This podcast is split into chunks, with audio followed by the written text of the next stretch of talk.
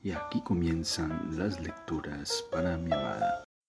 Seguimos leyendo La embriaguez de la metamorfosis del atrapante escritor austriaco Stefan Zweig. Por fortuna, los ricos cuentan no solo en Viena, sino en todas partes, con abogados apañados, expertos en tapar asuntos molestos, y su experimentado maestro, el consejero de justicia Carplus, enseguida quitó hierro al tema. Con cortesía citó a Clara a su despacho. Ella apareció sumamente elegante, provista de una venda muy coqueta, y leyó con curiosidad el contrato que la obligaba a viajar antes de ser citada como testigo a Estados Unidos, donde recibiría además de una indemnización única por daños y perjuicios, una determinada suma de dinero cada primero de mes en el despacho de un lawyer. Clara, que desde luego no se moría por volver a ejercer de maniquí en Viena, tras el escándalo, y por otra parte había sido expulsada de casa por su familia, leyó sin muestra alguna de indignación los cuatro folios del contrato. Calculó rauda la suma total. La consideró asombrosamente elevada y planteó al buen Tuntún una exigencia adicional de mil florines. Le fueron concedidos de modo que firmó el contrato con una fugaz sonrisa. Cruzó el gran charco y no se arrepintió de su decisión. Durante la travesía ya se le presentaron varias ofertas matrimoniales y pronto se produjo una decisiva. Conoció en la pensión de Nueva York a Sue Van Bolen, en aquella época un insignificante comisionista de una empresa exportadora holandesa que, sin embargo, tomó rápidamente la, decisión de independizarse en el sur con el pequeño capital aportado por ella, cuyo origen romántico el hombre ni siquiera intuía. Al cabo de tres años tenían dos hijos, al cabo de cinco una casa, al cabo de diez una cuantiosa fortuna que la guerra, en lugar de aplastar ferozmente como ocurría en Europa, multiplicaba con creces en los demás continentes. Los dos hijos, ya adultos y duchos en el negocio, participaban en la agencia paterna, de tal modo que al cabo de muchos años los padres, ya mayores, pudieron permitirse sin preocuparse el lujo de un viaje largo y cómodo a Europa. Y aunque parezca extraño, no bien emergieron de la niebla las orillas llanas de Cherburgo. Claire vivió de pronto, en un brevísimo instante, un vuelco total de su sentimiento patrio. A pesar de sentirse norteamericana desde hacía tiempo, percibió, por el mero hecho de que ese trozo de tierra era Europa, una inesperada sensación de nostalgia por su propia juventud. Soñó por la noche con las camitas enrejadas en que ella y su hermana durmieran una al lado de otra. Recordó miles de detalles y de pronto sintió vergüenza de no haber escrito durante años a su hermana enviudada y empobrecida. Este pensamiento no le dio tregua. Desde el mismo desembarcadero envió la carta que contenía un billete de 100 dólares y la invitación. Ahora que había que trasladar la invitación a la hija, la señora Van Bolen solo tuvo que hacer una señal y el mozo de librea de color marrón acudió raudo como un dardo.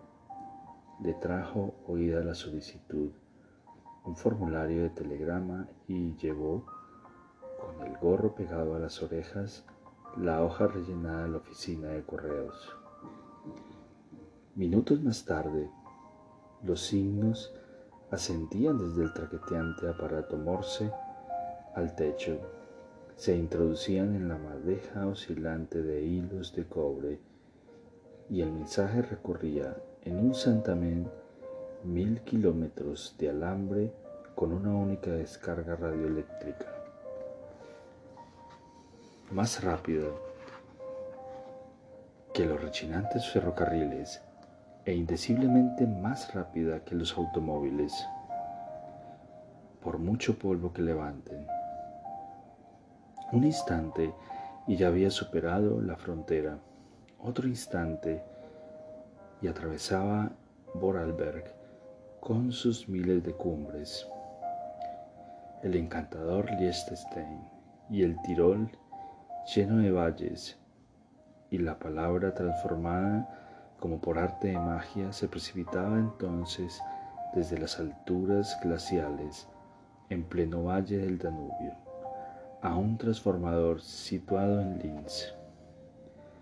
Allí descansaba unos segundos y luego, más rápido de lo que puede pronunciarse la palabra rápido, el mensaje descendía desde el conmutador instalado en el techo de Klein Reifling hasta el sorprendido aparato receptor y desde allí se dirigía a un corazón asombrado, confuso y ardiente de curiosidad.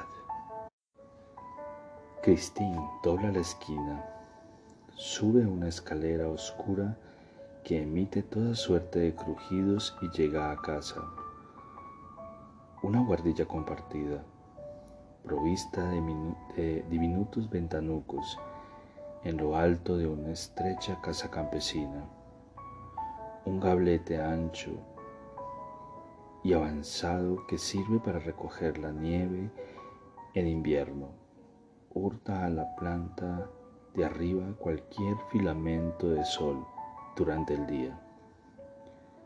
Solo al atardecer se desliza a veces un rayo delgado y ya inerme hasta los geranios que adornan el alféizar. Por eso, en aquel cuarto sombrío, siempre huele a viciado y pantanoso, a la madera podrida de la cumbrera y a sábanas mohosas. Olores antiquísimos impregnan como hongos la madera. En tiempos normales, el cuarto seguramente solo servía de granero pero la posguerra, con su terrible escasez de viviendas, impuso la modestia y la necesidad de mostrar gratitud por el simple hecho de poder colocar dos camas, una mesa y un armario viejo en algún sitio entre cuatro paredes. Hasta el sillón de cuero, una herencia, ocupaba demasiado espacio y por un módico precio pasó a manos de un chamarilero, chamarilero cosa que, que más tarde demostró ser un error, por cuanto cada vez que a la anciana señora Hopflener le flaquean los pies hinchados e, e hidrópicos, no le queda más remedio que acomodarse en la cama para descansar.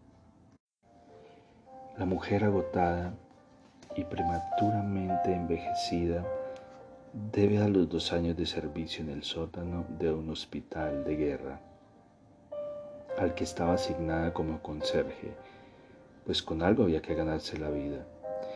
Esas piernas enfermas, infladas, convertidas en masas deformes, voluminosas, recorridas por unas venas de peligroso color azul bajo las venas de franela, bajo las vendas de franela. Desde entonces, su andar solo consiste en arrastrarse jadeando y a duras penas, y cada vez que se esfuerza o se emociona, la corpulenta señora de llevarse la mano al corazón. No llegará vieja, y lo sabe. Es por tanto una suerte que el cuñado, un consejero áulico encontrar a tiempo un puesto de ayudante de correos para Cristina en medio del caos posterior a la revolución. Un cargo miserablemente pagado en un pueblucho remoto.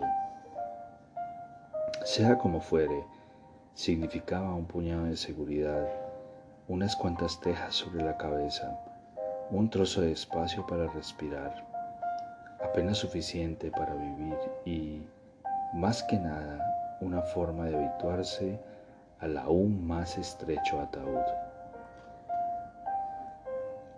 Siempre huele a vinagre y a humedad, a enfermedad y a persona que guarda cama en aquel angosto rectángulo y desde la minúscula cocina de al lado penetran por la puerta mal cerrada como un velo que arde lentamente el olor soso y el vapor de las comidas recalentadas. El primer movimiento automático de Christine al entrar en la habitación consiste en abrir la ventana de un tirón.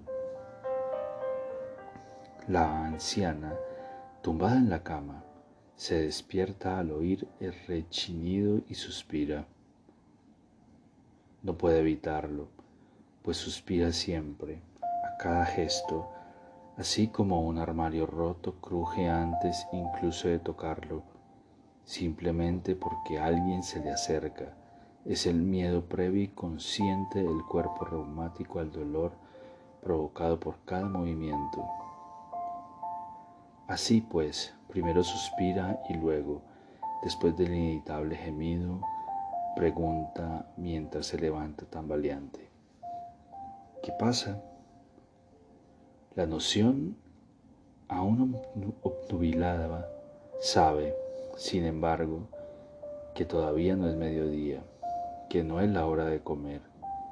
Algo especial debe de haber ocurrido.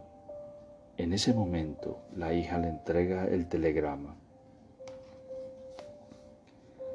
La mano pergaminada tantea en la mesa de noche con torpeza, pues cada movimiento duele en busca de las gafas y tardan en encontrarlas bajo los trastos de la farmacia y en ponerla ante los ojos.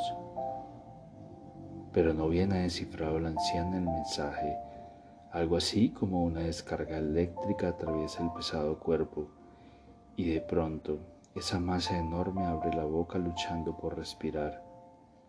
Se tambalea y se abalanza con todo su peso irresistible sobre Christine.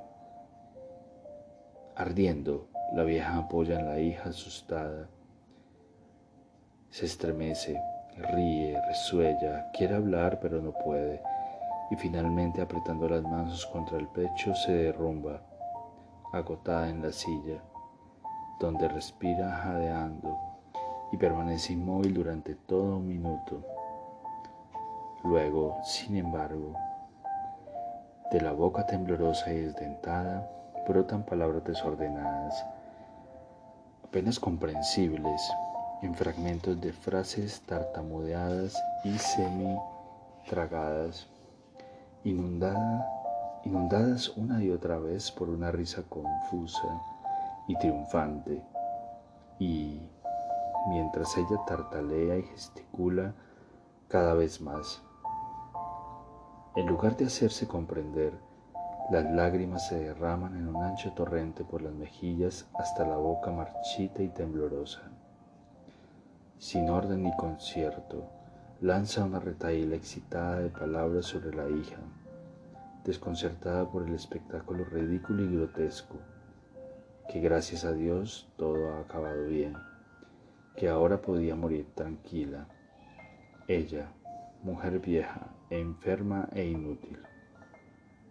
Solo por eso hizo aquel peregrinaje el mes pasado, en junio, y solamente pidió una cosa.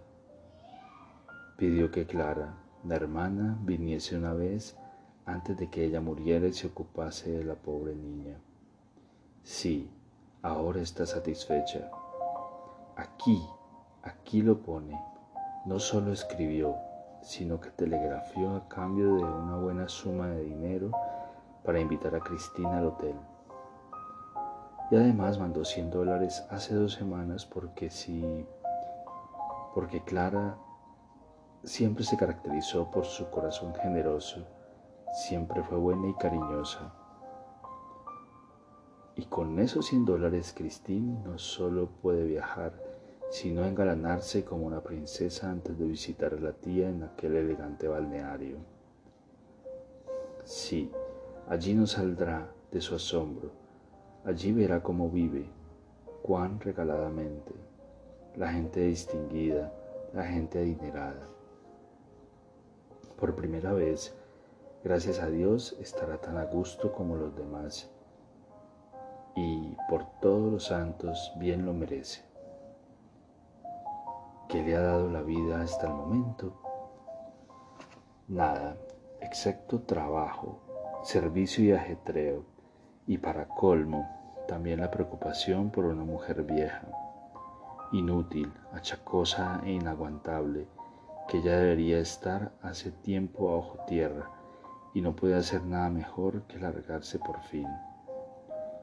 Por su culpa y por la maldita guerra, Cristina ha perdido toda la juventud y a ella, ya vieja, le arrancaba el corazón ver cómo se le escapaban los mejores años. Ahora, sin embargo, puede probar fortuna. Ha de mostrarse cortés con el tío y la tía,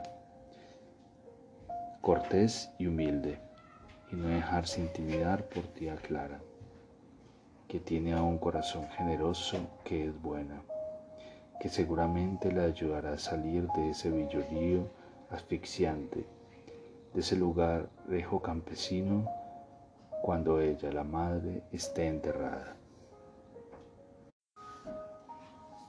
Que actúe sin tenerla en cuenta si al final la tía le ofrece viajar con ella.